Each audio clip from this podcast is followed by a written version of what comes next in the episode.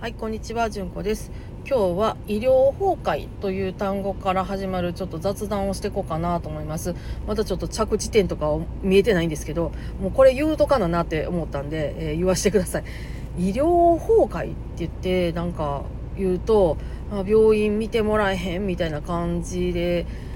なんかいろいろそう想像してたと思うんですけど実はどういうことが今起こっているかっていうとですねえー、例えば10年くらい前までは病院に行ったらパッと見てもらえてたと思うんですけどそういう状態っていうのがほぼほぼ崩れてきているっていうことも一つです。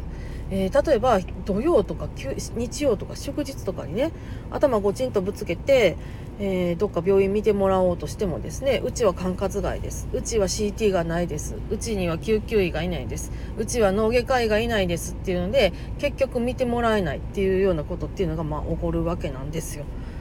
昔だったらね頭をごちんとぶつけて「ほんほんほんの見たろうか？もうどうもないわ。また明日おいで」みたいな「明日 CT 取んにおいで」みたいな。そんなんやと思うんですけどもね。今はそうじゃないです。結構その辺がシビアになってきてますで今回私とこね、えー、先週から コロナコロナってめちゃめちゃボロボロなんですけど、えー、今週も実はですね、えー、1人感染者が出てましてなかなか家から私は仕事に出られないっていう状態が続いておるんですけれどもねあの何、て言うんですかもう病院の初診がともかく難しい。えー、診察券があってでインターネット予約が開放されていたとてその、えー、7時半から開始ですって7時半ピチーからやらんと1分少々でもう枠全部埋まってまうとかね。信じられないでしょ？で普通の病院とかに行こうとしてもそこに診察券がないから診察券を作るところから始まるとしたらまず朝一にめっちゃ早い行ってこれこれこうですって説明して、えー、頼んでねじ込んでもうってほんでから、えー、いろいろ書いてみたいなんでめっちゃ大変なんですよ。こんなんねあの10年前とは本当に全然違うことが起こってます。うん大変になりました。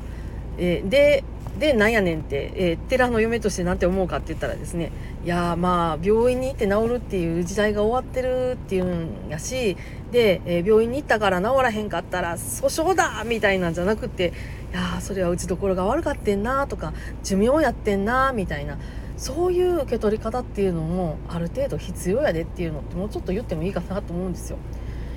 うん、あの軽症っていうのそれはそんなに重症ではないですっていうので分かるっていうのってやっぱり日にちが経ってから時間が経ってからなんですよね。あのこの正月に5歳の男の子がねあの震災でストーブのお湯引っかぶって重症のやけどになってで結局トキシックショックで亡くなったみたいなのがあったと思うんですけどもあれもね軽症やとか重症やとかって分かったのって後でしょ？うんあのやけどをいっちゃん最初に見たっていうので見ちゃった先生にその責任がおっかぶさるみたいなんてその先生死んじゃうよって思うぐらいなの私は。もうすっかりね医療っていうの崩壊してると思います。行ったら見てもらえるっていう状態はもう崩壊してます。で行ってなんとかなるっていう状態も割と崩壊してると思います。これはみんなが社会的に認識していかないといけないことじゃないかなって思うしででやっぱりその宗教宗教界